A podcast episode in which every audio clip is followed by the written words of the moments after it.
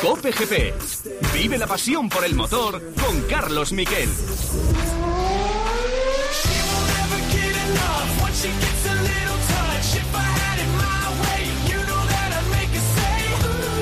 Hola, ¿qué tal? Bienvenidos a Cope GP. Ahora ya me escucháis en este experimento, porque va a ser el primer Cope, GP que vamos a hacer que se puede ver, se puede ver también, en donde queráis lo podéis descargar y lo vais a poder ver, ver cómo se hace este programa.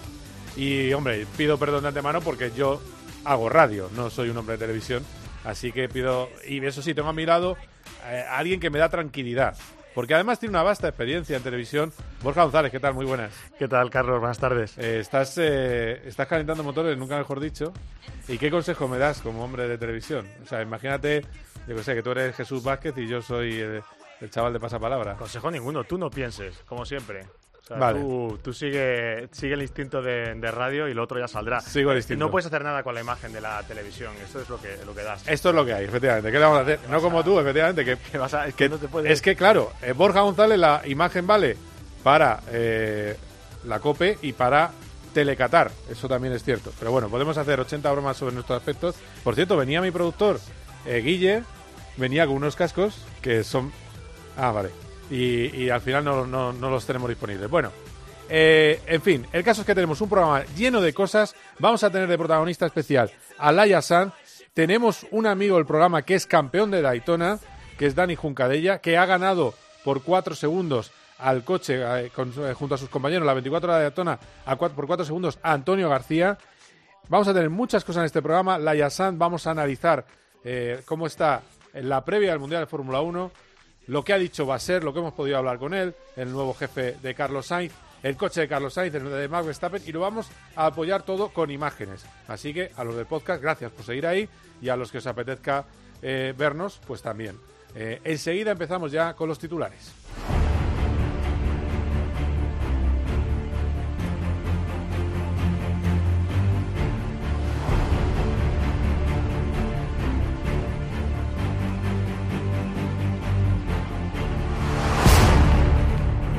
Lo primero, Daytona, las 24 horas de Daytona. Fue una batalla. Este es el final de la categoría de LMP2. Vais a ver cómo acaba ganando, pasando a Allen, Allen a Hanley por solo 16 milésimas. Le gana después de una carrera de 24 horas. ¿Veis cómo está? De- pasa al coche verde, Hanley, el coche azul, el de Allen, le coge el rebufo y ahí yo creo que, que Hanley es un poco blando porque le tenía que haber tirado al muro, pero no, no le tira al muro, es deportivo y le pasa justo en la línea de meta. Eso ha sido lo más bonito de esta carrera en la que hemos tenido de nuevo victoria de Acura. Entre sus integrantes está, está alguien que se llama Helio Castro Neves. El equipo Acura ha vuelto a repetir victoria en categoría absoluta y veis cómo lloraban eh, con ese triunfo. Y luego hemos tenido en GTD Pro el triunfo de Dani Juncadella. Entró en meta Engel, su compañero Mauro, Mauro Engel. Y Antonio García solo 3,9 segundos. García lo dio todo, al final no pudo ser. Así que Rolex para Dani Juncadella, que hizo una carrera sensacional y fue el que más estuvo encima del coche con un ritmo brutal. Con la noche llegué, a verle adelantar a dos coches en una. No puede estar hoy aquí en este Cope GP porque está viajando hacia eh, Australia, hacia las 12 horas de Bathurst, es decir, está cambiando de continente. Pero eh, vaya comienzo de año para un piloto Dani Juncadella que en un año ha ganado las 24 horas de Spa con Mercedes y también las 24 horas de Daytona con Mercedes. Y luego está nuestro amigo Frederic Basser. Hablamos con él, con Fred Basser, el nuevo jefe de Carlos Sainz y de Charles Leclerc. Ferrari, qué, qué cosas de la vida, y Borja lo sabe bien, que ya lo ha padecido, no deja emitir audios de lo que habló Basser. Pero sí que ha hablado de Charles y de Carlos. Vamos a escucharle. Yo os lo intento traducir por, por encima. Frederic chat uh, Hemos tenido una charla después del anuncio. Los conozco muy bien a los dos. Yo tengo que entender cómo se comportan, sus sensaciones, lo que piensan de la semana pasada. Y la- para mí es una gran ventaja tener la misma alineación de un año a otro. Es más fácil entender la situación. Uh, Los conozco muy bien. uh, y la integración va a ser mucho más fácil. Eso es lo que ha hablado de, eh, bueno, y y ya está, porque lo demás... Ah, bueno, sí, de- le preguntan algún secreto del nuevo coche y dice, sí, no voy a desvelar los secretos, vamos a escucharlo. Pero el coche será rojo. Además es un cachondo mental, el nuevo jefe francés de eh, Ferrari. El caso es que eh, de Basser, ¿qué os puedo decir? Bueno, no hay número uno en Ferrari, eso es lo que dice. Eh, y que además, eso sí, que si tiene que tomar la decisión entre uno y otro piloto, lo tomará. Pero que los dos pueden hacer el trabajo y que los dos están en condiciones de eh, poder conseguirlo. Y que además es un potencial ganador eh, Carlos Sainz. Con lo cual ha hablado, yo creo, en lo que tiene que hablar. No le puede decir a Carlos Sainz antes de empezar, mira, es imposible que pueda hacer nada, no puedes hacer nada, eres segundo piloto. No.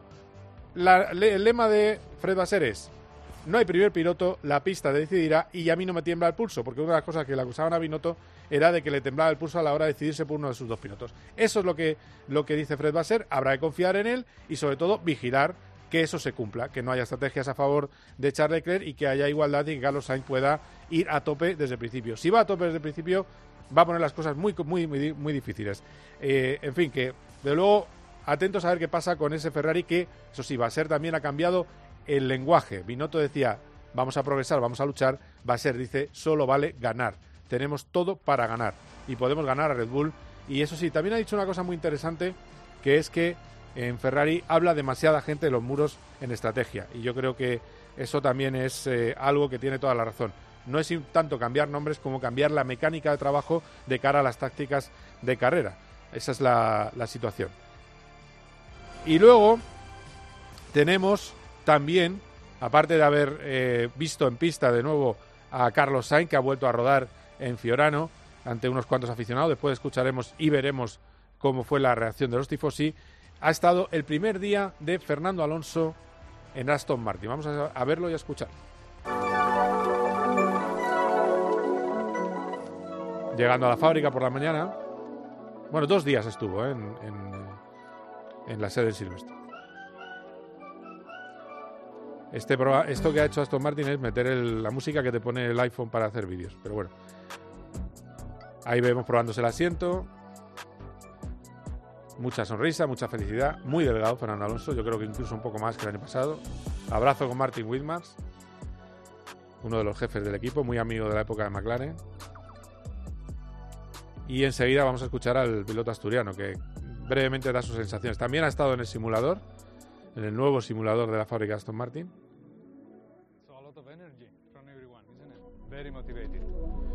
Mucha energía por parte de todos. Estoy muy motivado. Eh, sí, menos mal que a él no le pagan por palabras. De momento eso es lo único que tenemos después de esa primera visita a la fábrica. Vamos a subir la música un poco, ¿no? De los titulares. Bueno, vale.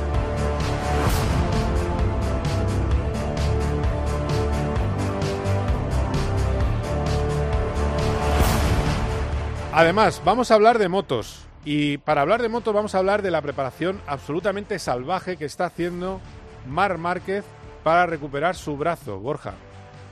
Eh, él decía, ¿no? Necesito que la onda esté al 100% y yo voy a hacer todo lo que tenga que hacer para estar yo también a ese 100% y parece que lo está consiguiendo. No hay que olvidar, ¿eh? Es eh, probablemente el mejor invierno en un lustro eh, de Mar Márquez, porque ha pasado, aparte de la famosa, de los famosos problemas con el brazo, antes de las operaciones aquellas de, de brazo, tuvo dos operaciones en los dos hombros que le obligaron a tener cuidado durante el invierno. Es decir, lleva ya muchos años en los que los inviernos han sido muy complicados y ahora dentro de las limitaciones que le obligan el tener que eh, esforzarse más para recuperar ese tono físico en ese brazo que parece que ha salido bien de la última operación, Sí. esto le ha permitido, eh, digamos, volver a plantearse una pretemporada normal, eh, dentro de la máxima normalidad a la que puede llegar él con el brazo. Eh, motocross, evidentemente bicicleta, estar entrenando con su hermano. Y esto ha añadido, también ha, rodado con la CBR, en circuito, en Motorland. Y esto además ha hecho, y yo creo que es la mejor señal, que fuese estos días a Austria, al centro de, de Red Bull de, de alto rendimiento para atletas. Es un centro que tiene Red Bull allí en, creo que es un sitio que se llama Talgau, que es un, pueden utilizarlo todos los atletas patrocinados por la, por la marca, en la que les hacen chequeos continuos eh, para saber el estado de forma de los pilotos, para ver por dónde tienen que mejorar.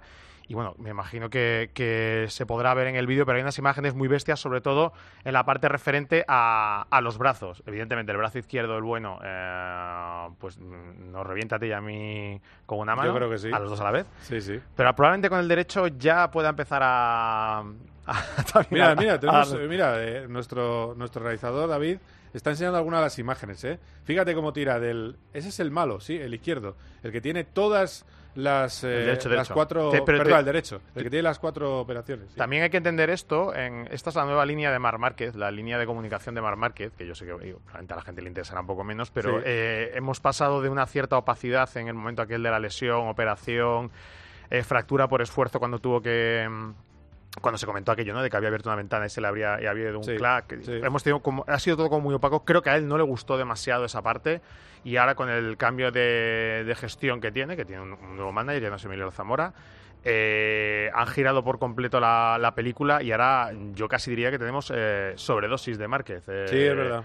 Ahí sale continuamente, publica todo lo que hace, sabemos exactamente dónde está en cada momento entrenando. Hemos visto una entrevista hace poco en, en una revista. Vamos a tener el mes que viene el documental famoso de, de Amazon, que mm, hasta donde yo sé no, no he podido verlo, se han visto algunos El clips. 20 de febrero, sí. Pero van, es- han estado mm, metidos hasta, hasta, vamos, hasta límites insospechados en cosas que hace Mark, desde reuniones internas del equipo. Es verdad que luego hay que teatralizar un poquito Sí, la cosa, sí. pero bueno, el contenido, o sea, lo que digamos, lo que se dice es lo que se, lo que se decía, hasta donde se puede llegar.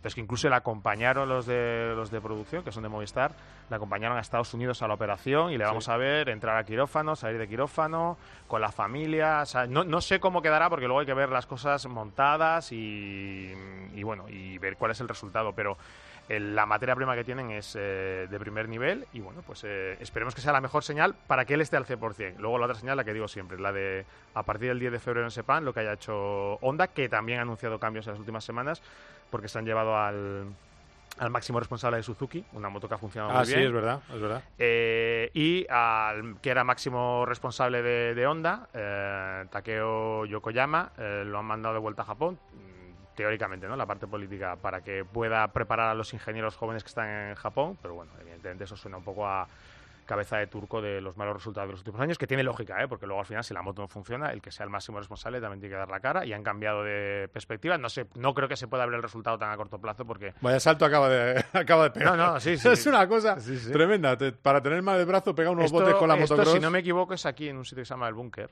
Ah, ¿sí? que es aquí en, en Madrid, creo, ¿eh? A lo mejor esta parte, pues no lo sé, porque ¿Dónde es está donde, el donde suele, donde suele entrenar. Pues creo que no le pilla muy cerca, Brunete muy o- lejos de su casa. Eh, y eso que está señalando él es el APC este que te digo, que creo que es At- Athlete Performance Center, algo así. ¿Ves que Sí, hacen test sí, de todo tipo? de, de alto rendimiento. Suelen ir todos los pilotos, ¿eh? Pilotos también de Moto 3, Moto 2, pilotos de Fórmula 1. Oye, pero escucha, yo, yo creo que esto está muy interesante, pero es que son titulares. Vamos a cortar. Ah, perdona. Hombre, esto me lo tienes que decir antes. Sube la, sube la música. Sube la música. Vamos. Ahí está. Ya sabéis, ¿eh? Eh, No es que no estamos para, Lánzame algo, para ya esto. está. Tenía que, sí, tenía que haber hecho una señal o algo. Alguna así. Que... Sí, un- ¿Eh? o empieza, empieza. Yo cuando, cuando entro por Zoom y quieren que corte, eh, yo lo noto porque la, la persona que está al otro lado eh, empieza a hacer gestos a, a la, a la- ahí al otro lado, ¿eh? a donde están los que- técnicos. ah, o sea, a no, a no prestarte atención. Sí, sí, ya. Entonces, Yo so- sobro, ¿no? Exactamente. Bueno, pues eh, esto es. Luego lo vamos a analizar más en profundidad. También lo que va a hacer Pramac, Ducati Pramac, lo que eh, piensa hacer Ducati. ¿Quién suena para sustituir en el futuro a Morbidelli? Es decir, hay muchas cosas y enseguida van a llegar los test de Sepang, que este señor se va a ir a los test de Sepang la semana que viene. Hay muchas cosas, hay mucho motor. Vamos enseguida a hablar de Fórmula 1 y lo vamos a hacer con los mejores tertulianos, Marco Canseco y Miguel Portillo. Y vamos a hacer una votación entre los que estamos. ¿Qué preferís? ¿Sois Team Sainz o Team Verstappen? ¿Sois del coche de Sainz, de calle o del coche de Verstappen? Seguir ahí, esto es Cope GP. My first kiss went a little like this. Cope GP. You know Tenemos por delante grandes noches de radio, seguro. La radio siempre. De lunes a viernes desde las once y media de la noche, todo lo que pasa en el deporte te lo cuenta Juanma Castaño en el partidazo de Cope. I'll be dancing on my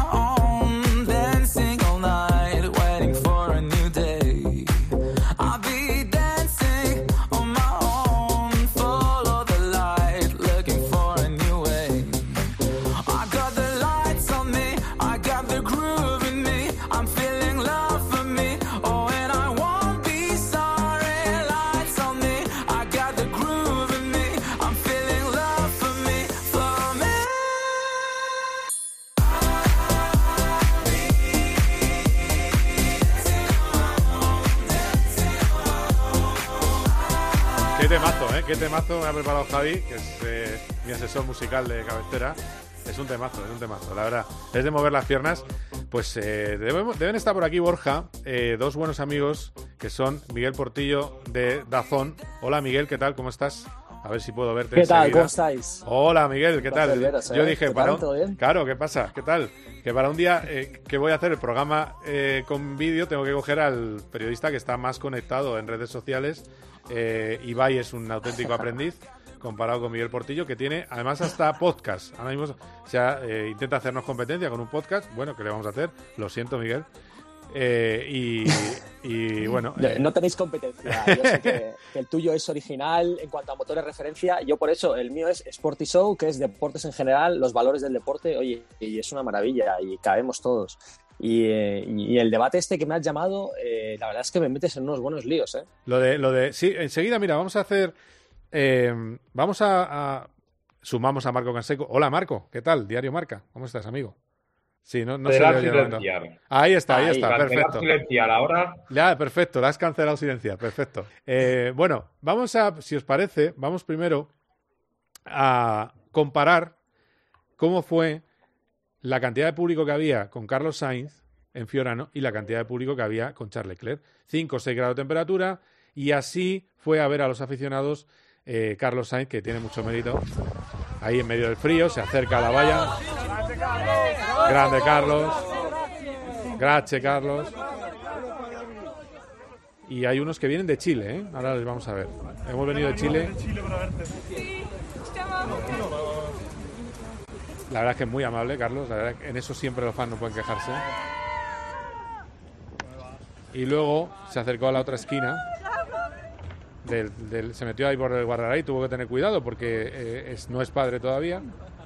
Y, y bueno, pues ahí se hizo la, la foto con los aficionados y les llevó las capellini, que son las gorras en, en italiano. Es increíble la locura que, que despierta Ferrari en todo el mundo, es una auténtica eh, barbaridad. Eso por un lado, eh, Carlos Sainz, que no sé si lo habéis visto compañeros, pero también tengo el día después Charles Leclerc. Charles Leclerc tiene hasta cánticos, eh, es decir, que tiene más eh, seguidores Charles Leclerc que Carlos Sainz en Italia, cosa que también es lógica porque lleva más tiempo en el equipo y, y en la tele italiana es todo Leclerc y predestinato, etcétera, etcétera. Pero eh, y además, bueno, tuvo buen- muy buenos resultados el año pasado. Y vamos a ver ese vídeo de Leclerc, a ver si lo podemos ver. ¿Cómo se hace? Ahí está.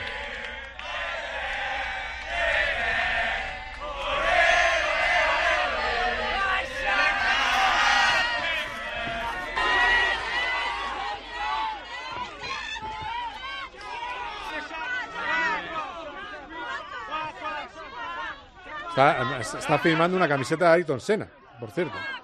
En las imágenes se ve. Yo no sé si vosotros entendéis lo que le dicen. Yo no sé lo que le dicen, la verdad. No, incluso Borja, que es bilingüe, no, no, no. Bueno, el caso es que esa es la pasión que despertaron. Lo bueno es que los dos despiertan pasiones y los dos están a un gran nivel.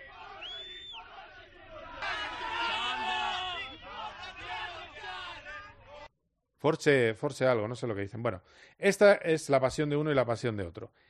La pregunta, compañeros, es, con la diferente aplausómetro o cantidad de público que tenía uno y otro, eh, y la buena amistad de eh, Basser con Jean Todt, ¿os creéis las buenas palabras que tuvo el otro día con nosotros Frederic Basser diciendo que eh, no hay número uno en Ferrari? Marco.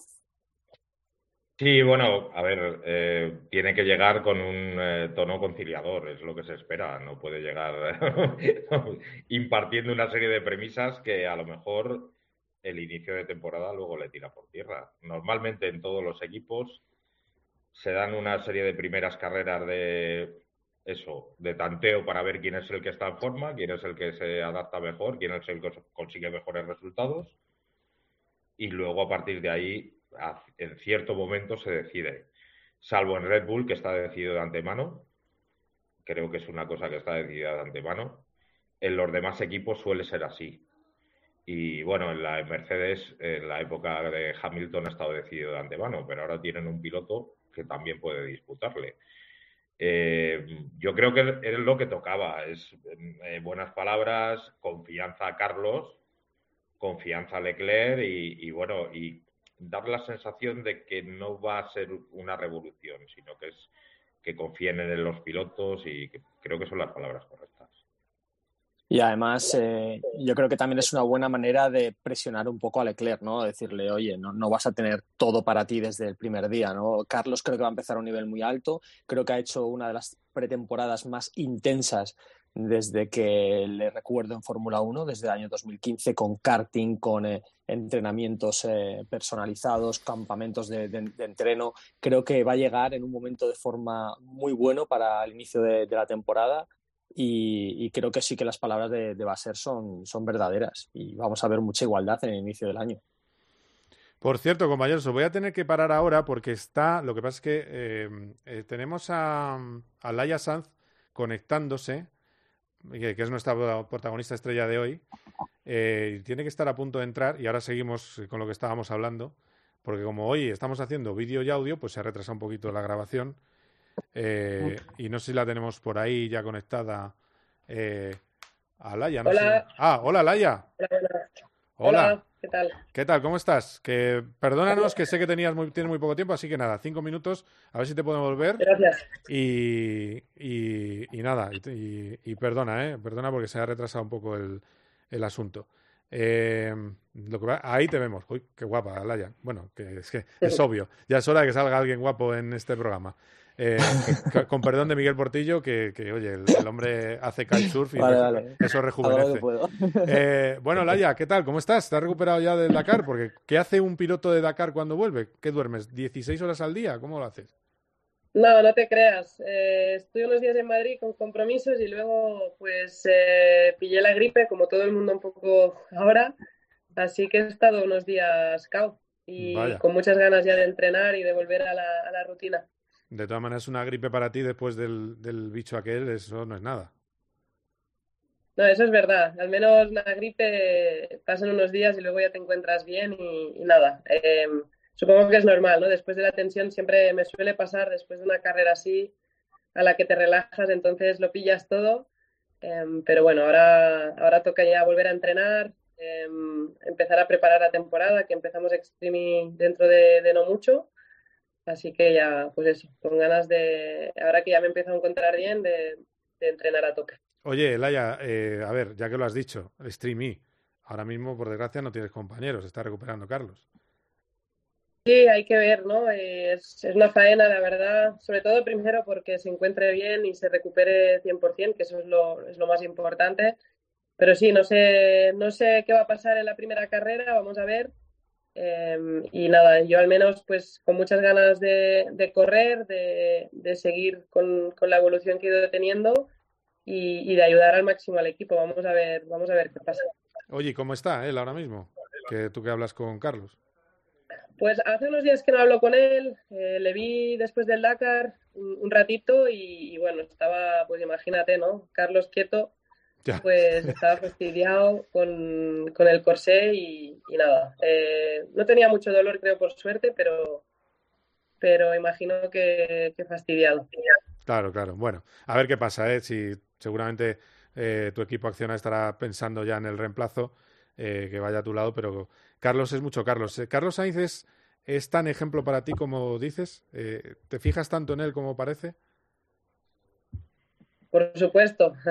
imagínate, ¿no? Es con quien he empezado esta, esta etapa en, en cuatro ruedas y, y, es un honor, ¿no? Poderlo hacer con él. Soy, me considero muy afortunada y tener la oportunidad de aprender a su lado, pues es una pasada, ¿no? Y, y lo he visto, ¿no? Estos dos años, el cambio que he pegado de la primera carrera a estas últimas de Extreme, eh, la verdad que, que bueno, es, es, es un camino que creo que se está pues eh, adelantando y, agilizando por, por el hecho de estar con él y, y bueno, estoy aprendiendo muchísimo.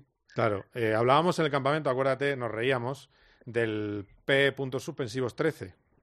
Al final llegaste, pero ¿pensabas cuando estabas ahí en el desierto o con ese farito iluminando por las dunas que llegabas? Que lo no, perdías. este Dakar ha habido momentos, en este Dakar ha habido momentos en los que pensaba que no llegábamos. Eh, la verdad que ha sido, no era muy, no, muy supersticiosa, pero, pero empieza a serlo, ¿no? El 13 ha sido un desastre. Al final no se nos ha resistido, por suerte hemos acabado, pero sí es verdad que nos ha pasado un poco de todo, ¿no? Y, y nada. Eh, a pesar de todo, nos quedamos con la parte positiva, que es, que es haber llevado el coche hasta el final, haber eh, perseverado en, en después del accidente, después de los problemas, eh, acabar y, y, luego, pues obviamente todo lo aprendido, que al final en estos años difíciles a veces se aprende más que, que cuando un Dakar va bien y pasa todo fácil. Y luego, por supuesto, en el ritmo que teníamos, ¿no? Eh, cuando no hemos tenido problemas. A ver, eh, había, llegó a haber un poco de preocupación en Astara porque ibais muy deprisa, Carlos y tú. De, oye, con, lo, con el abandono que hemos tenido ya, a ver si van a cascar, porque, eh, pero eh, llegasteis y seguisteis yendo deprisa. Quiero decir que, la rapidez estaba ahí. Sí, por eso es lo que nos quedamos, ¿no? Con, con el ritmo. Eh, en la etapa 2 que, que, se nos saltó una rueda íbamos octavos en la etapa en ese momento, ¿no? Entonces, tras eh, el segundo día de Dakar, que está todo el mundo todavía en carrera, que un coche que no conocemos mucho, pues, pues bueno, eh, te hace ser positivo de cara al futuro y hay que sacar las cosas positivas, ¿no? Así que, pues obviamente los primeros días tienes ahí un cabreo, pero luego va pasando y lo vas eh, cambiando y, transformando en motivación y ya estoy pensando en el siguiente, con, ganas de, de, prepararlo bien, de prepararlo con tiempo y de, y de, de hacerlo bien, que creo que, es lo que sacamos este año, ¿no? Que sabemos que podemos hacer un buen resultado. Oye, yo os veía, os vi pasar eh, en la especial y eran dos maneras distintas de ver el mismo coche, completamente cruzado Carlos y por el sitio tú. Y ibais, y, y, ¿cuál, ¿cuál es mejor? Porque... No, eso al final son estilos diferentes, ¿no? Y no, no quiere decir que sean mejor o peor. Eh, hay gente más agresiva, yo normalmente en moto nunca había sido muy agresiva, creo que en coche tampoco y son maneras de, de, conducir, pero, pero bueno, no sé, a lo mejor me viste en algún momento de problemas que pasaba un poco más despacio de lo que tocaba. También puede ser, pero... sí, sobre todo el primer día, porque era la etapa antes de acabar el, la jornada de descanso, que estabas en el final de etapa que te quejaste de que el motor iba regular. Teníamos problemas, teníamos problemas, en esa etapa teníamos problemas de potencia y no, no, podía, no podíamos correr, ¿no? Los tres últimos días de la primera semana fueron fueron un poco de impotencia y frustración eh, y, bueno, pues, pues como muchos días en este Dakar, pero, pero al final es eso.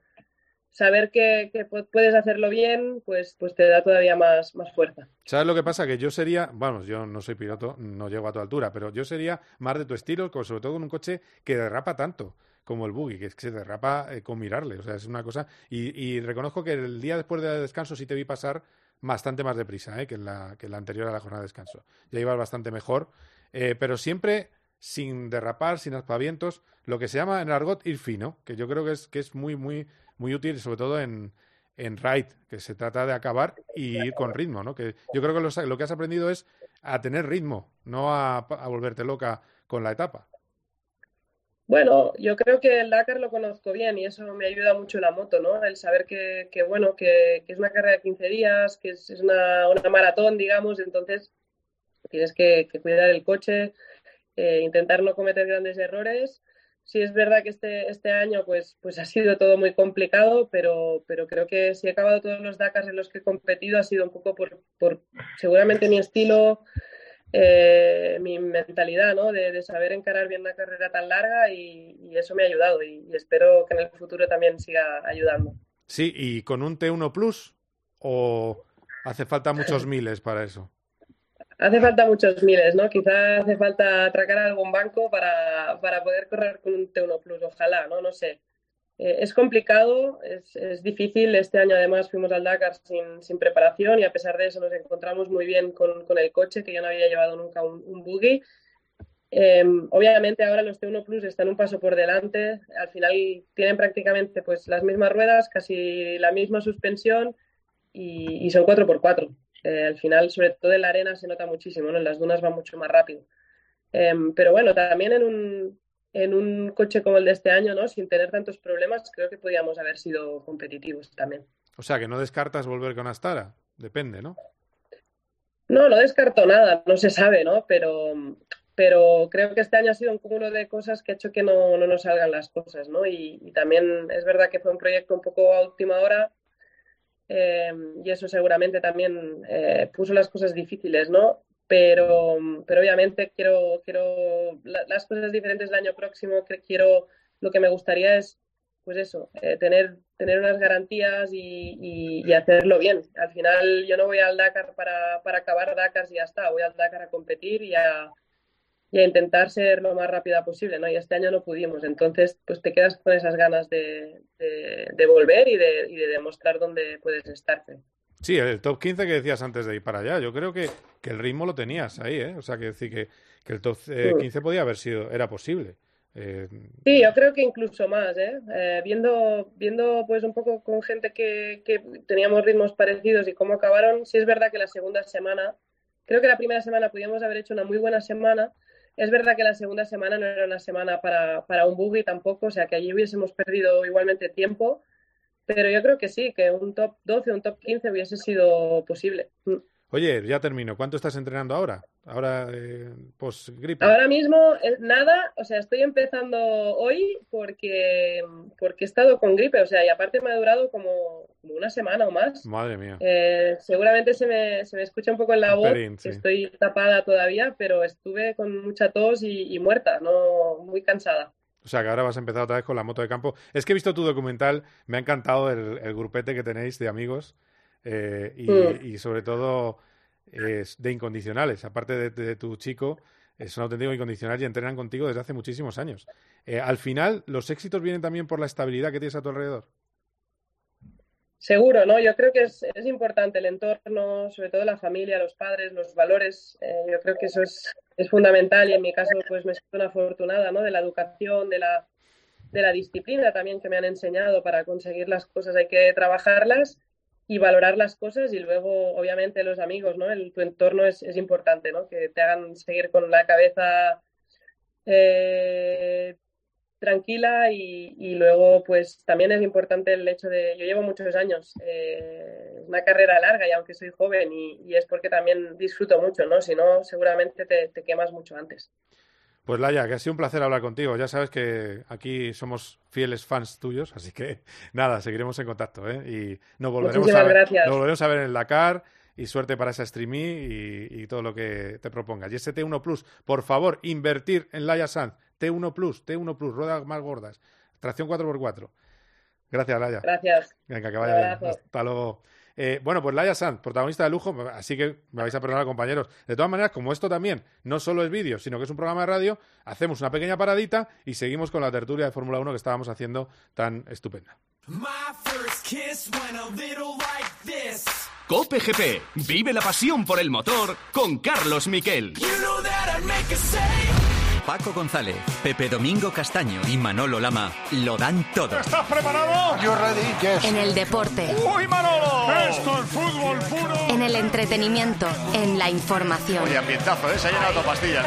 Tiempo de juego. Con Paco González, Manolo Lama y Pepe Domingo Castaño. Los referentes de la radio deportiva.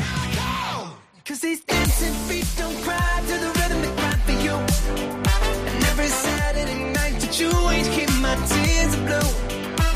And these blinding lights, they shine so bright like we're on the moon. Eh, bueno, compañeros, ¿qué tal? Eh, espero que hayáis estado entretenidos con Laia, ¿eh? yo creo que siempre es una maravilla hablar con ella. Tenía aquí a Borja que me decía, es que claro, te extralimitas, le llamas feos a tus amigos. Digo, no, no, si el más feo soy yo, no pasa nada. Oh, es que, toda la razón tenía. así, que, así que nada. Eh, bueno, estábamos hablando de... No sé por dónde íbamos, sinceramente, así que me lo retomáis vosotros. Estaba hablando Marco, además, ¿no? Me parece. Ah, sí, que ha dicho lo que tiene que decir. Estábamos en las palabras de... Sí, sí, pues faltaba... Sí, que te has dicho que, que es lo lógico, ¿no? Sí. Sí, sí, termina si sí, quieres. Y aparte, a ver, él es consciente de que de que puede que puede tener a dos pilotos muy fuertes. O, a ver, el mensaje es el que tenía que dar. Y Carlos, eh, que él lo tiene en la cabeza, no hace falta recordárselo ni nada. En Bahrein le tiene que estar metiendo el alerón a, Leclerc, guardando ese poco más de respeto que se le tiene al compañero, pero eh, eh, no va a tener, eh, no va a haber tregua desde la primera carrera este año. Vale. ¿Tú qué dices? Dime, dime. Ah, no, que está, que está entrenando muchísimo con Roberto Meri, ¿no? Este invierno han estado haciendo karting en Italia, en, en España, en, en Valencia, y han entrenado en todas las condiciones y yo creo que van a llegar a, a un nivel muy, muy, muy fuerte para el inicio de la temporada, ¿eh? O sea, vamos a tener, además con ese test scanning, eh, a tope los dos. Sí, van a, van a estar, va a estar a tope. Y lo de Baser, tú, tú crees, ¿no? Tú crees en Baser. Bueno, entonces ahora vamos a. Quiero que escuchéis y que veáis el cochazo de Carlos Sainz. Estamos hablando de un coche de 560.000 euros. Eh, un 812, mm, pero la versión deportiva, es decir, la versión más radical, aligerada, 830 caballos, V12, eh, que bueno, es una auténtica maravilla. Eh, él ha ido, lo que pasa es que decimos ese precio, pero eso es sin opciones. Él lo ha hecho en una zona eh, de, de eh, una zona que te lo haces a medida. Es que no me sale la palabra customización, eh, Borja, customización. Está bien, está bien, Bien, vale, está está bien dicho, sí. bien. Bueno, pues... No de- eh, no debe existir, pero está bien tirada. ¿Cómo se llama la, la- Tailor el made, tailor made, exacto. Tailor made, Sí. hecho a medida. Te han hecho el tra- el tra- Hecho la, la ropa también, ¿no? Por lo que veo. Sí, también. Vale. También. Y entonces, el caso es que, a ver, yo creo que tiene descuento, ¿eh?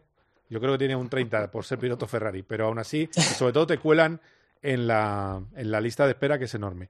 Pero entre llantas, pinzas eh, y ese Smooth Operator y, el, y la moqueta con el 55, todo lo que lleva ese coche puede superar los 100.000 euros. Estamos hablando de 660.000 euros. Y ahora os plantearé la, la discusión de qué coche elegir, porque vamos a ver los dos. Pero bueno, vamos a escuchar a Carlos Sainz, sobre todo, cómo suena ese bendito V12 de Ferrari, que es una auténtica maravilla. Va con su primo Carlos Oñoro y vamos a ver ese, ese vídeo. Es un espectáculo. ¿Cuántos kilómetros pone? 200.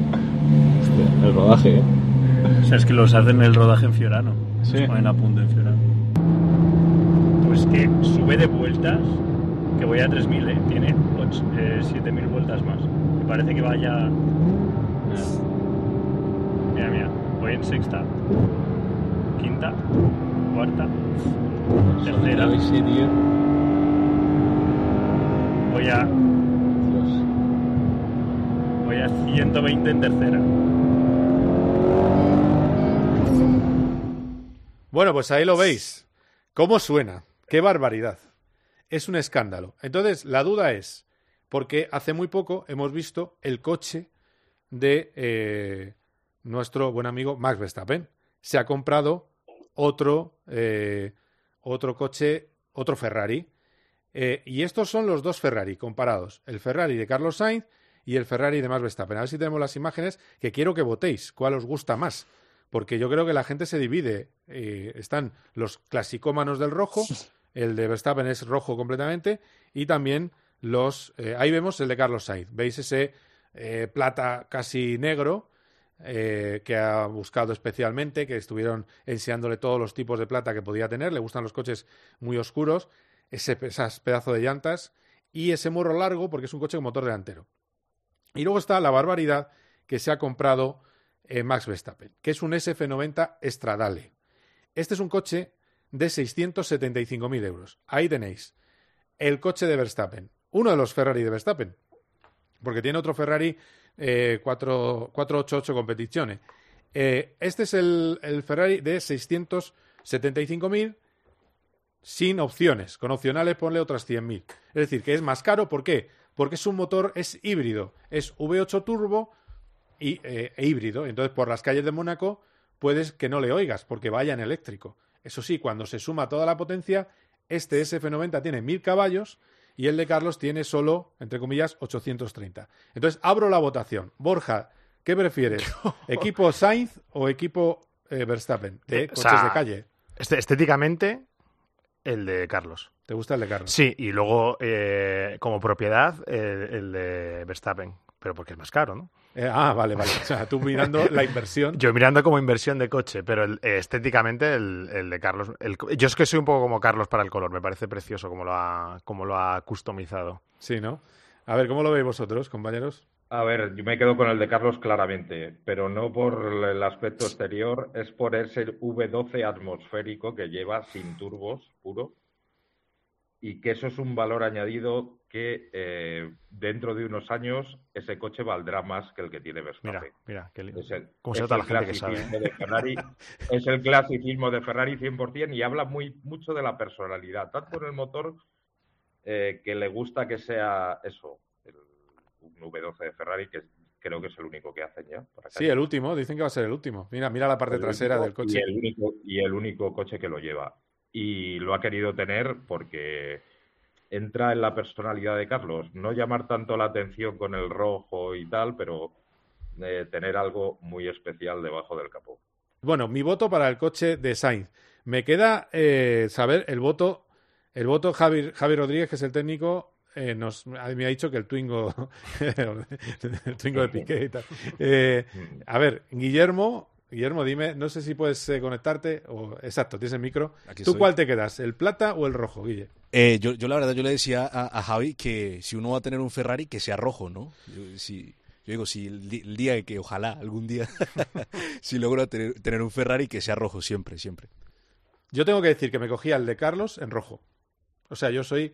Mm, yo me gustaría llamar la atención. O sea, ya, si Dios me ha dado ese Yo, dinero. yo creo que tendrá, tendrá, va a tener más Ferrari que tendrá alguno rojo. Este era el primero que tenía, que, se- que él se compra y que, mm, que sustituye buena parte de los coches de marca que ha tenido al Gol GTI con el que se, casó- se sacó el carnet al, Ah, sí, sí, sí, todavía lo tiene. A los 18 años y que aún lo lleva porque vamos nosotros a eventos y coincidimos con él y está aparcado fuera porque lo lleva por Madrid. O el interior de, de. Vuelta también. Es una barbaridad. Sí, un, un, un, un Golf de la generación 6 que ya tiene por lo menos 12 años. Y sigue, ese es el que sigue usando, que también habla mucho de, de- de- del- de- de cómo es él personalmente, claro. Claro, pero es que estamos hablando de coches caros y el coche que, en la Ferrari que, que es, este es un, son 999 unidades. En la Ferrari que utiliza en Monte Carlo Fernando Alonso tiene un valor de mercado de 3 millones y medio de euros. O sea, si ahora le da por venderlo, son 3 millones y medio. Es un escándalo, porque claro, es un coche que, que es un coche de carreras, encubierto, el, la Ferrari. Es un auténtico coche de carreras. Es chasis de carbono, es una locura. Ya no se fabrica ¿eh? el, el- la Ferrari de, de, de Fernando Alonso. Me quedaba por saber, eh, David, nuestro realizador, que si tiene, si puede entrar o no, o si puede opinar. Eso no lo sé. No sé si puede aparecer por ahí. Como él es el mago de, de toda esta tecnología eh, visual, pues nada, si puede entrar, que opine. Bueno, eso respecto a lo Estoy, estoy, ¿eh? Dice Ah, que el de Sainz. Ah, está Portillo. Ah, dice Estoy. David que David, O David sea, nuestro es realizador, vota Sainz. ¿Y tú, Miguel? Es que nos, me estabais vetando porque sabéis que voy a votar a Verstappen y por eso me estabais aquí haciendo el lío. Mira, el, front- el frontal del, del coche de Carlos es espectacular, eso no, no cabe ninguna duda, ¿no? El diseño es muy bonito. Pero eh, os voy a decir una cosa del coche de, de Verstappen. Eh, he tenido la suerte de probar un Ferrari eh, híbrido eléctrico en circuito, que son los, eh, los K Evo, FX, XK Evo exactamente se llama, que están dentro del programa de, de- de Ferrari Clienti, ¿no? Eh, le pedimos el coche al dueño porque son exclusivos para los dueños y Llené me dio una vuelta. La aceleración y cómo rota ese coche con el motor eléctrico es abismal. Me dirás, ¿qué hace un Ferrari con un motor eléctrico? Mira, si te ayuda para esos 200 kilo- eh, eh, 250 caballos de eléctrico y que se fusione con los ocho- 800 caballos de combustión, eso lo juntas y es una barbaridad eh, de otro nivel. Y, y creo que el motor, eh, vale que es un V12 el de Carlos, pero esa parte eléctrica, la aceleración que tiene, yo no he sentido ninguna cosa igual. Es eh, muy, muy, muy, muy bestia. Y mm, así que tengo que votar por el de Verstappen. Bueno, pues ha ganado por poco Carlos Sainz. Hemos tenido esta votación popular. Está Antonio Bravo, no sé qué coche le gusta más, si el de Sainz o el de Verstappen. Eh, acaba de llegar. El Twingo también, también es de eh, Twingo. Bueno, los técnicos son de Twingo, es así. Luego, sí, luego tienen una guitarra eléctrica en casa, Antonio Bravo, de sus giras con los Sirex y una pedazo de moto, Javier Rodríguez. Javier Rodríguez es un gran motero. De hecho, hoy vamos a tener, hoy, Borja, un especial. Ya, lo sé, lo Un sé. especial Tourist Trophy. ¿eh? Pero bueno, al final, este es un programa vivo, ya os lo contaré otro día. Esto son cosas que, que pasan. Eh, bueno, eh, compañeros, hablamos de Aston Martin. Mm, la- lo que me dicen es que sigue habiendo optimismo en Aston Martin. Antes escuchábamos sobre la motivación a, a Fernando Alonso y ellos siguen en su uno, en su uno y medio de, por vuelta de mejoría que adelantamos en la copia hace unos meses, que van a tener un segundo y medio sobre el coche del año pasado. Los grandes no es normal si bajan un segundo. Como ya tienen un camino andado, bajarán menos. Bajarán siete décimas, ocho décimas. Digo, es lo normal. A lo mejor encuentra alguien algo que les permite, como Red Bull, que ahora se dice que tiene un coche, un RB19 eh, astronómico. Pero si de verdad en la pista lo que las simulaciones les dicen se cumple, es cuarto coche tranquilamente el, el Aston Martin, con lo cual sería una muy buena noticia. No sé, ¿cómo lo veis? Bueno, es el sitio en el que tiene que estar. Lo sorprendente era lo mal que empezaron el año pasado. También se vieron afectados por el mal momento de Mercedes, que desde el inicio de temporada, como nadie les no podían ac- acceder a la victoria, pero nadie tampoco les estorbaba por detrás, con lo cual decidieron, yo creo que cortar un poco el grifo del motor y así fueron uno de los más fiables del año. Así que con un poco menos de potencia que tenían de Mercedes, Aston Martin y McLaren y los problemas aerodinámicos, pues estaba muy atrás. Lo normal, no ya con la llegada de Fernando, sino el segundo año es que solucionen, hayan aprendido unas cuantas cosas, tienen buen equipo, tienen dinero, llegará Fernando a poner su toque de calidad y, y a encajar ciertas piezas en los sitios adecuados y debería ser el cuarto equipo mm, con- luchando con McLaren. Yo al PIN no le veo este año en- o no debería estar en, esa, en esas posiciones. Eh, McLaren también tuvo un año raro porque había sido el cuarto equipo ya en los años anteriores y es un poco el sitio, la, la lucha. Va a ser la cuarta plaza, en- eso de inicio, sin ver nada, ni los coches, ni test, ni, ni nada. Eso por pura lógica. Serían el, el- la lucha por el cuarto equipo sería ese. Y Alpine sí podría estar. El año pasado estuvo bien, pero pero creo que van a tener más dificultades que el año pasado. Van a tener más competencia.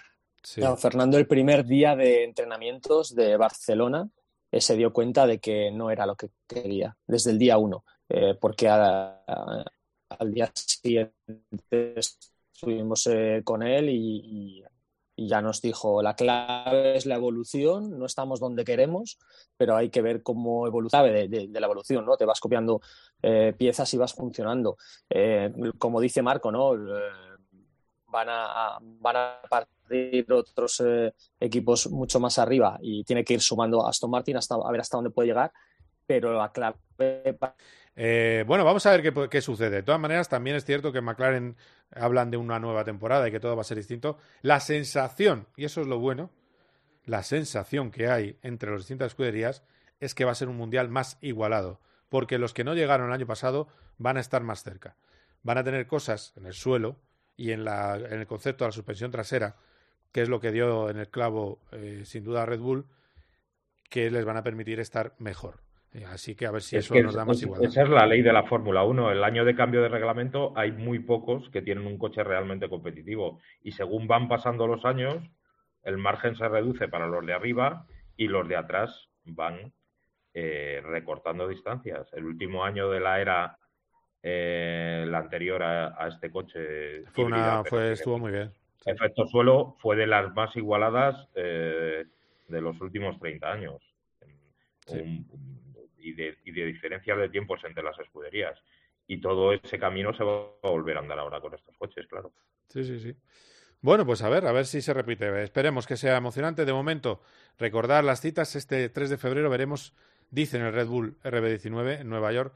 eh, va a ser un Red Bull eh, de mentirijilla, eh, como el del año pasado, porque no está todavía Siempre hace lo mismo. Siempre hace lo mismo. Siempre, siempre hace lo mismo. Hasta el día del, hasta el día 2 o, o el último día incluso del test, no se ve el coche que va a correr en la primera carrera. Es Ni verdad. siquiera el que sale el primer día en los test.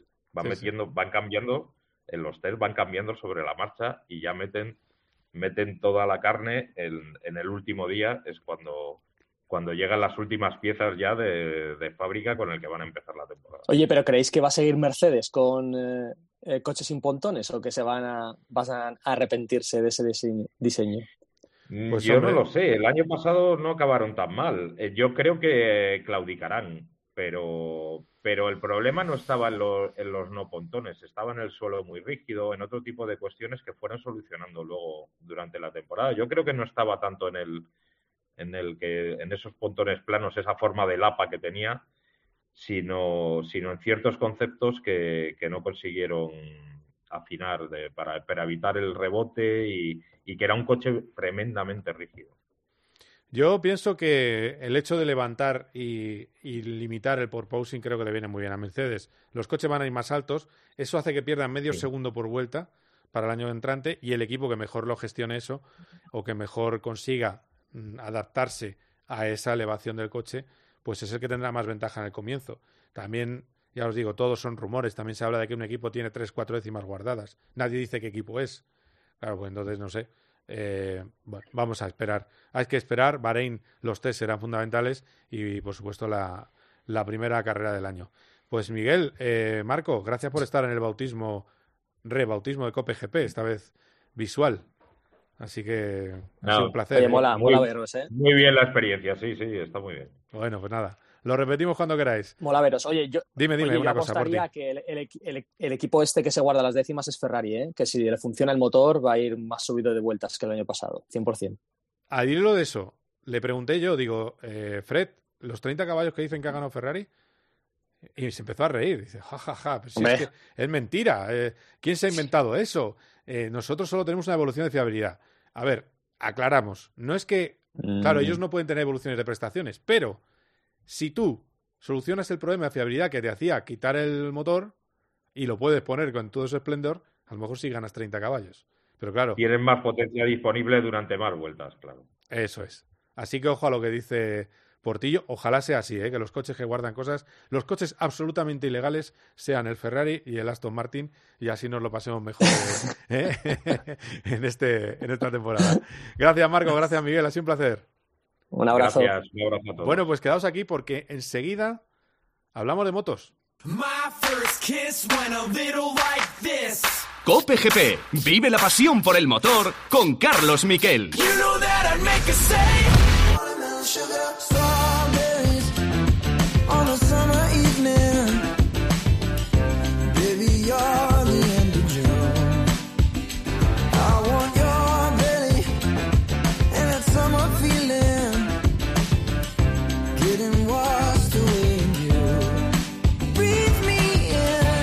pues hablamos del Mundial de Motos, del Mundial de MotoGP. Y bueno, vuelvo a hablar con Borja González, porque ha habido más cosas. Hemos tenido la presentación de Ducati Pramac, eh, que, mm, bueno, al final, Ducati Pramac, eh, espérate, bueno, eh, Ducati Pramac tiene a Jorge Martín. Pero lo más, yo creo que lo más morboso es que Jorge Martín es un pájaro libre. O sea, estamos ante el mejor piloto, posiblemente, a una vuelta de un mundial donde la calificación ahora ya es importante y puede quedarse libre al final de temporada. Bueno, hay que, hay que verlo. O sea, en principio, mm, el, el anuncio de renovación de contrato fue por dos años. El- la, digamos, la redacción de, la comunicación decía que eh, básicamente iba a tener el mismo trato en todos los sentidos que, que Enea Bastianini, el piloto oficial de, de fábrica. Eh, quiere decir, en, cuanto al, modelo de la moto, que es la, la GP23, la- el, último modelo de, la moto de Ducati, y luego también en cuanto al salario, porque eso también lo dijeron. Eh, la cuestión está en que esa batalla por el, por el, por el ser el compañero de equipo de Bañaya. Bueno, yo creo que Jorge, Jorge no lo ha escondido. Es un tema pues, que, que ha generado cierta tensión y que, y bueno, la resolución no, no ha salido de como a él le gustaba y evidentemente pues eso le permite decir que una vez que hay un mercado, eh, pues vamos a estar con, lo- con las orejas ¿no? abiertas, que se suele decir, para, Sí, para sí. ver qué posibilidades hay. Es verdad que es un mercado, el mercado de MotoGP es un mercado que, que mm, ahora abarca esta temporada 2023 y 2024. Sí. Esto sobre el papel quiere decir que los contratos se empezarán a, a conocer o a hablar el año que viene, en 2024. Pero es cierto que hay un- una pieza que es Morbidelli, que, que es extraño, porque nadie tiene que, que olvidar que fue subcampeón del mundo eh, de MotoGP el año que fue Joan Mir campeón, en 2020, y verdad. de repente desapareció por completo. Está en el equipo de fábrica Yamaha, Yamaha solo tiene dos motos, es decir, se está jugando todo ahora mismo a una baza que es Cuartararo, ya la hacía, porque el año pasado en realidad se, se jugó todo a una, a una baza, pero había otras dos motos disponibles. El juego entre cuatro motos no es lo mismo que entre solo dos, por información, neumáticos, etcétera, y más en este MotoGP. Entonces, pues probablemente se vaya a abrir esa, esa posibilidad si Morbidelli no da el nivel que esperan en Yamaha o que, o, que, o que dio hace un tiempo, en que puedan tener que pensar en una opción. Y creo que te lo comenté un día en el documental de. Bueno, no es por hacer publicidad, pero que en realidad al final Dazón es quien hace casi todos los documentales ¿no? de, de motor. En el, docu- el documental Charla que tiene Dazón en cuatro capítulos. De los cuatro pilotos. De Eh, con Jorge Martínez. Aspar, el Escribillet, Dani Pedrosa y Jorge Lorenzo, eh, que presenta, conduce maravillosamente Izas con Ruiz.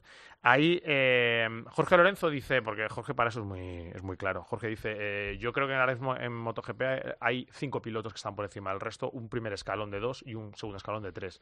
El escalón de dos, primero, él ve, claro que es un Mar Márquez Fabio Quartararo, creo que lo hemos hablado muchas veces, Sí.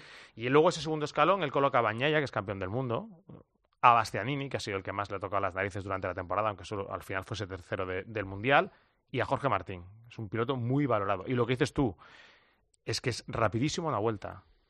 Y ha sido muy rápido en muchas carreras en el inicio de la carrera.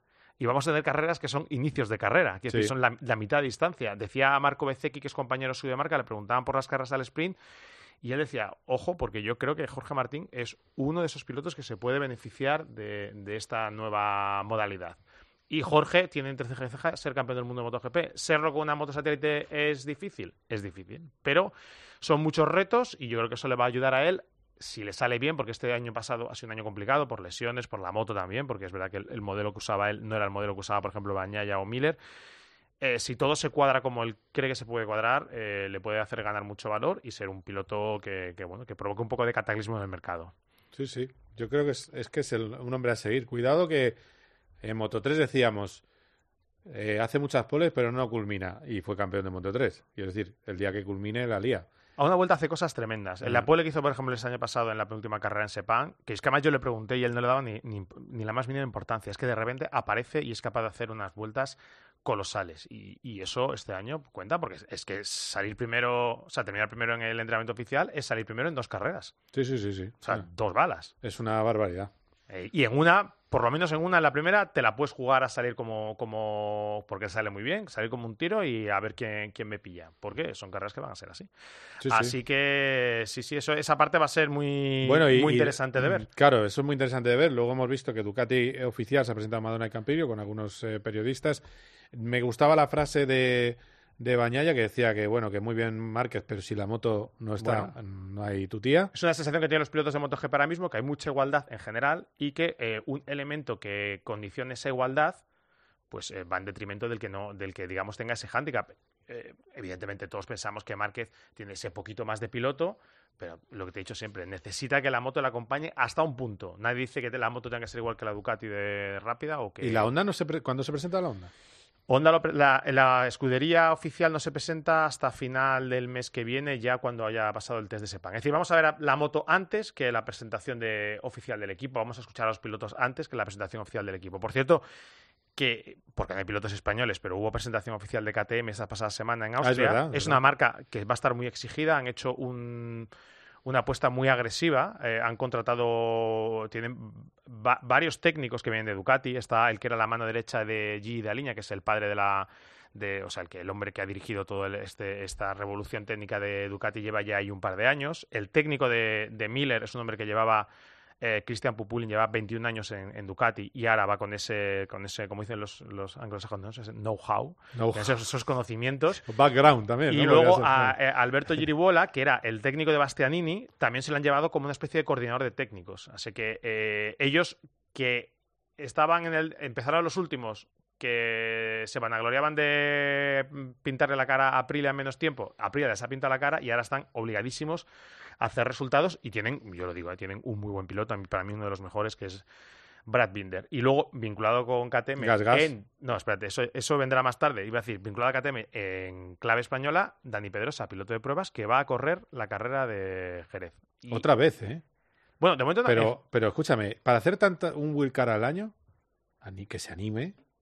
No, no, ¿no? cre- no creo que él. Yo creo que él es, mm, es feliz con esta no tensión y este vivir un poco al margen. Yo creo que esa felicidad que ha ganado, no teniendo que estar sufriendo todos los fines de semana, rompiendo un poco esa, esa rutina, le ayuda también a ver las cosas de otra manera e intentar, mm, digamos, esa, esa, esa, esa sensación, esa adrenalina que le tiene que venir cuando lo ve, eh, buscar la oportunidad. El eh, Jerez es un sitio que a él le gusta, tiene muy buenos resultados, tiene una curva con su nombre. Y bueno, pues KTM ha pedido ese, ese- esa mm, plaza de piloto invitado y me consta que según cómo vaya la cosa, es decir, si- que no es por resultado, es porque cómo él se sienta, es probable que él incluso pueda, pueda correr en otra carrera más este año. Un circuito que le encanta, siempre le ha gustado mucho, es Misano, que es un circuito en el bueno. que se entrena, o sea que podría ser otra posibilidad y, y bueno, va a ser interesante. Él además decía, eh, quiero probar a ver eh, qué, qué se siente en una carrera al sprint.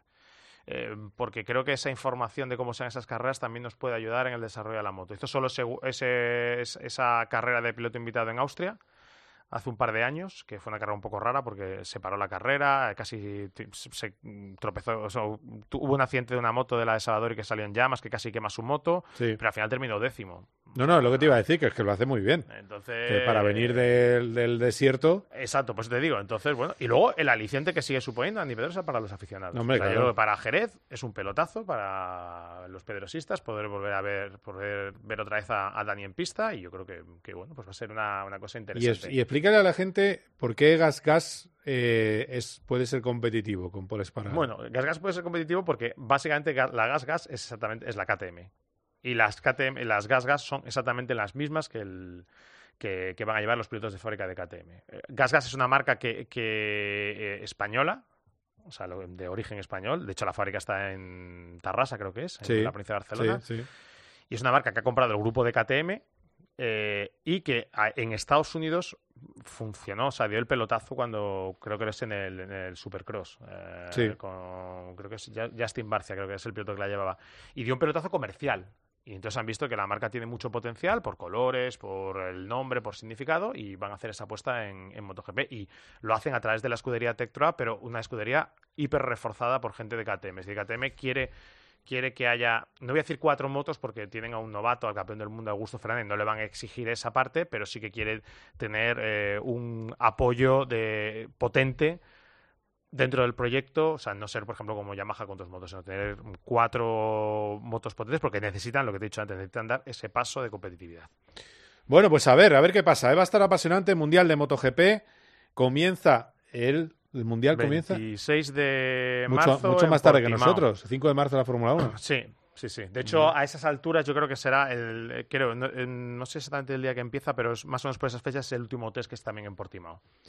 Bueno, pues a ver, a ver ese documental del 20 de febrero de Mar Márquez con, eh, con todo cómo lo pasó el año pasado. Ya hemos visto que está haciendo, lo veíamos en la entrada, una preparación física eh, brutal, que se está dejando todo, eh, que se ha animado con el pádel, ya ves tú. Pero claro, el pádel con Pero la eso, derecha. Sí, eso sí que nos dijo que lo puede hacer, lo puede hacer poco, Poquito, sí, poco, más bien poco. de momento no. Pero bueno, eh, a ver si le tenemos un día eh, y nos cuenta ese documental también, le tenemos en el partidazo. Podría ser una cosa O aquí, interesante. ¿no? Que venga aquí. Yo creo que una vez que- ya sé que sí, porque se ve que Repsol. una, que una vez que ha visto Sí, esto sí. que ha salido hoy. Sí, porque ha sido un programón tan bueno. Digo. O sea, yo lo estoy viendo, yo lo veo en casa y digo, joder, es que. De hecho, te estaba sonando el teléfono. Sí, sí. Y, y me ha parecido leer Fernando. Ponía algo, sí, sí. Fernando Bueno, ponía. ahora le llamo. Vale. Es que claro, no podemos pasarle por mesa, sí, es que eh, ahora, ahora hablamos. eh, a ver, porque. No, digo el vídeo, el vídeo. ¿Eh? El vídeo. Él sí, sí, él por vídeo. Él ya por vídeo, porque quinoa. Hay que vender quinoa. la gorra quinoa. Eh, por cierto, un Fernando Alonso que no para de poner, hacer gracias con el 33. Yo, desde luego, la capacidad de innovación suya es digna de estudio. Da 33 pasos haciendo esquí de marcha. Eh, da 33 veces a un botón eh, cuando está haciendo la prueba de reflejos. Que, por cierto, hay pilotos, no sé si has visto, que se encienden Sí, unos- sí, sí. unas luces y hay pilotos que me han confesado que en la vida han hecho eso, ¿vale? Pero bueno, eh, da igual, lo hace. Y da 33 golpes. Y todo lo hace vídeos de 33 segundos. El otro día, eh, 33 minutos, 33 segundos en la bici. Tiene 32 victorias en la Fórmula 1. Y entonces, toda la alonsada se ha vuelto loca con a ver qué hace nuevo con el 33. No sé si va, no sé, algo se le ocurrirá. Pero desde luego, eh, ese es uno de los objetivos, porque este año se cumplirían, se cumplen 10 años desde la última victoria en Fórmula 1, que ha ganado otras cosas, que hay que recordarlo. Eh, y bueno, a ver qué pasa con, con eso. Luego, sentido del espectáculo no le falta. Y yo creo que el que está cogiendo bastante sentido del espectáculo es Mark, ¿eh? con todo, con esta nueva línea Pues aperturista. ahora sí, ahora ha decidido que, que quiere contar, quiere o sea, tener esa relación con los aficionados y con todos y explicar que, cómo está siendo la, la película. Y bueno, pues eh, yo creo que es, es interesante. Eh, es verdad que son, que son deportistas que en el cara a cara, ¿no? Ah, Decías tú, traerlo aquí, ese tipo de cosas, las esquivan un poco más, Un son sí. mucho más selectivos, Sí. pero bueno, pues nos, nos empaquetan la, la información. Vamos a poner un poco de música. Javi, ¿qué tienes por ahí preparado? Bueno, sí, bien, bien. Eh, no es, es verdad que no es Foo Fighters, que es el estilo de Borja, ni tampoco el de nuestro próximo invitado, que es Carlos Barazal. Hola, Charlie, ¿cómo estás? Que te vamos a ver. Ahí está. ¿Qué tal andas? Bien, bien. Bueno, eh, estamos ya en línea, eh, en línea de tu podcast viéndonos. Esto ya es el colmo, ¿eh? ¿Has visto? ¿Eh? Estamos eh, con ese jersey de, de invierno que llevas. Eh, sí, bueno, sí, hace rasquilla. bueno, pues eh, escucha, quiero que me cuenten las cosas que no hemos contado de Daytona. Eh, estaba Dani Juncadella, le estaba escribiendo, me ha dicho, estoy, eh, a las, son las 7 de la mañana, eh, camino de Sydney. Estoy en el avión. Exacto. Me ha puesto. Entonces, por eso no está aquí con nosotros. Eh, el hombre del, del año, digamos. Eh, bueno, cuéntame dos cositas. Te voy a poner en un apuro si no lo tienes a mano, pero yo creo que tú te lo vas a saber. Uno, eh, ¿quiénes han estado con él en la victoria? Ha estado Ujú. Munón, ha estado. ¿Quién más? Maro Angel. Sí. Y el otro te lo digo ahora mismo porque. ¿Quién estaba? ¿Quién era el cuarto que terminó con ellos? Ah, ¿Será posible? ¿Será Ese es el, posible? el que menos estuvo encima del coche, también es verdad. o Claro, del coche. eh, Cooper McNeil. Cooper McNeil. que efectivamente. ¿Le conoces a Cooper McNeil? Yo, la verdad, es que Mini Cooper y poco Pues, más. El, el viernes Me van a matar por este él, corte. Luego lo metemos en redes. Cooper McNeil, cuéntame, que tú que sabes quién es Cooper McNeil. No, pues un piloto Uno más, de- ha estado corriendo en Estados Unidos. Ah, vale, y en los GTs en Estados Unidos y bueno, pues fue pues, un chaval del 92 Bueno, y ya lleva, ya lleva, empezó corriendo en 2010, el- sobre todo turismos en Estados Unidos y bueno, pues supongo que pues algún patrocinio, cosas de estas, ¿no? Sí, eh, que- ha sido el menos decisivo, porque la vuelta rápida es de Gunón y el que tuvo Sí, más... él, él lo que tiene es que ha corrido en Le Mans 7, 8 años. O sea, que a nivel de resistencia eh, ya... Y corrió en el 17 con la escudería Corse. Hizo tercero de, de Le Mans en su clase. Tiene dos terceros en su clase, así que bueno. Pues eh, ves, Eh, si es que es al que tengo que preguntarle, a ti. Muy bien, bueno, perfecto, ya sabemos quién es. Eh, y luego tenemos el equipo Acura. 47 años tiene Castroneves, Helio Castroneves. Bueno. Segunda victoria consecutiva en las 24 de la Daytona, segunda victoria consecutiva del mismo equipo, que son los mismos del año pasado, pero hay un cambio. Que a esa es la pregunta trampa que te hago. ¿Quién es el cambio? Bueno, el, el que llevó el peso de la carrera fue Blomqvist, Tom Blomqvist. Tom Blomqvist, que es el que la acabó, sí. Sí. El propio Helio, Ese, que ese sí decías le del conozco, año a de Tom Zapatella, Blomqvist. Sí, Pero ojo el año de, de Castroneves, que recordemos ganó la 500 millas de Indianápolis. Pallenó y Colin Brown. Esos fueron los cuatro. Bueno, ganó las, del, ganó las del año anterior, ¿eh? Las del 21. El 22 la ganó, la 20. ganó Ericsson. Sí, sí, las de 21, sí, que he dicho, sí. Bueno, se, me, se me bailan los. No, pero no pasa nada. Sí, Simón Ya, Pallenó, no, bueno. otro ganador de las 500 millas. O sea, el equipo es brutal. Exactamente. Y Colin Brown, que es un hombre que ha estado haciendo eh, NASCAR en sus distintas categorías, ¿eh? y que, bueno, pues es un, un jornalero, como podríamos decir, de, de las carreras en, en Estados Unidos. Colin Brown es lo que nos gustaría a todos, tener un equipo, eh, hacer resistencia en un equipo con Alonso, Sainz y Mary, y luego Eso tú allí tocando el, ¿eh? haciéndote el Sí, sí, para preocupado llevarle y los tal. cafés. Dos Y horitas. subirte con las amarillas, ¿eh? para pasar el tiempo. Exactamente. ¿eh? Tocando el tambor y disfrutando de lo bien que lo hacen tus compañeros. Eso sería lo, lo ideal, el ser Colin Brown. Pero bueno, Colin Brown tenía ese, ese auténtico plantel brutal alrededor y han ganado Mm. las 500 millas de nuevo. Acura, Acura, duelo Acura, eh, Cadillac. Pero ha sido bastante evidente, yo creo, la, el. Por cierto, se ha notado mucha mayor ve- velocidad, ¿no? Con los LMDH, ¿no? Con los nuevos. Sí, un poquito más, un poquito más, sí. Y luego hasta- han estado. Porsche y BMW, ¿no? Han estado Porsche y BMW con, bueno, se puede decir fracaso. Eh, quizá para Porsche un poco más, porque Daytona es su prueba.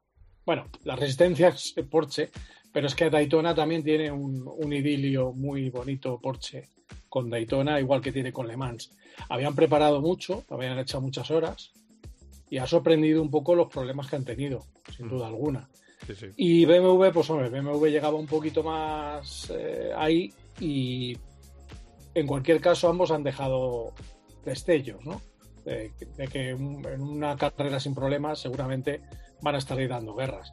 De hecho es curioso que al final BMW acaba por delante de Porsche, porque con los problemas, las averías y demás, sexto fue el, el BMW de, de Raja Letterman.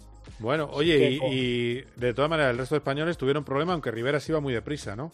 Rivera sí va. Yo creo que se habrían llevado la victoria en GTP, Con el Aston Martin, sí. pero se le rompió un buje de trasero y no sé si, si llegaron a, a arreglar y volvieron a la pista. No recuerdo. La verdad es que ya luego nos focalizamos todos en el duelo entre, entre Antonio y Dani, entre Antonio García y Dani Juncadella, y Miguel Molina, pues le tuvo una carrera un poco con problemillas, pero estaba ahí, por lo menos para acabar, pero en una de las últimas resalidas, no sé si incluso fue la penúltima, porque su, su accidente tuvo, su incidente, vamos, tuvo consecuencias con otra amarilla, eh, le dejaron fuera de carrera, pues eso, a falta de 20 minutos, 25 minutos, o sea que, bueno, ah, como suele ocurrir cuando tienes muchos participantes, pues cale arena, ¿no? Sí, sí. Sí, sí. Bueno, pues ahí ha estado. Doblete español en, en GT Pro. Eh, a ver si les vemos pronto en la categoría grande, que nos darían la alegría en categoría absoluta. Que hay un, hay un run run de que, de que podemos ver en Le Mans a Dani. Vamos a ver Sí. qué A pasa ver, con eso. Si se cumple, Dani lleva un año de escándalo. de escándalo, una barbaridad. Sí, sí. Y ahora va a Bathurst y vamos a ver. Sí, sí, sí. Porque que las- este fin de semana tenemos las 12 horas de Bathurst y es otra prueba que hay que ver. No, no, es el, el circuito más espectacular del mundo. Eh, da- eh, pues nada, Charlie, que ha sido un placer, ¿eh? que como siempre tengas el Oye. honor de poner la guinda a Cope GP. Así que. Si quieres- Dime. Te cuento, te cuento rápidamente, Rápidamente. La, la forma regional Middle East. Ah, sí. Mal fin de semana para los nuestros y se escapa en el campeonato Andrea Kimi Antonelli, que aunque abandonó en una de las carreras, hizo dos segundos. Y Veganovic, que ganó una, luego hizo quinto. En fin, 74 para Antonelli, 62 para Veganovic. Y los nuestros, el mejor fue Fluxa, que en la tercera carrera hizo un cuarto puesto. El resto, pues, bueno, Pepe Martín, un sexto también. En la, A un sexto de Pepe Martín. Pepe, es curioso que el año pasado hizo un, una, un campeonato Sí. Asia-Pacífico brutal y este año está un poquito más así. Pero bueno. Quedan tres carreras. Vamos a ver si se puede dar la vuelta, pero octavo Fluxala General 28 y décimo Mariboya 25. Décimo Mariboya. Muy bien. Perfecto, pues eh, gracias, Charlie. Ha sido un placer, ¿eh? Un placer. Venga, nos, nos escuchamos y nos vemos. Cuídate. Correcto. Venga, que vaya bien. Hasta luego. Vamos a subir la música, que esto se va acabando. Bueno, pues hasta aquí Cope GP. Ha sido un placer, Borja. Me encanta verte en el estudio. Tú no sabes la de poco, cosas ¿eh? que has salvado hoy. Pero bueno, eso lo dejamos para la cara B de esta historia. Que nada, estaremos en contacto. ¿Cuándo te vas? Para el los test? 6, que es creo que el lunes de la semana que viene. No, no, no lo miro porque me... me- El o lunes- martes, o ma- lunes o martes, martes de la semana que viene. viene. Sí, me voy allí, llego el 7 y ruedan 10, 11 y 12. Antes el eh, 6 y 7 creo que es rueda Augusto Fernández como novato de, de la categoría y los pilotos de prueba. Eso es un, un test que, en el que nos permiten entrar a, a prensa y 10, 11 y 12 será, será. Y aparte, ahí, a diferencia de la Fórmula 1, como bien sabes, ahí no esconden. No, no, está Ahí claro. a, a- a machete. A lo que sea. Sí, sí, ahí no guardas nada. Nada. Muy bien, gracias Borja. Un abra- un abrazo. Bueno, pues hasta aquí Cope GP. Un auténtico placer estar con vosotros. Próximamente, el lunes que viene, tendremos más programa y más cosas y más novedades. Y gracias a Guille Martín, gracias a David Izquierdo, gracias a Javi Rodríguez por este programa y las complejidades que ha tenido, pero yo creo que ha merecido la pena. Gracias por todo. Adiós.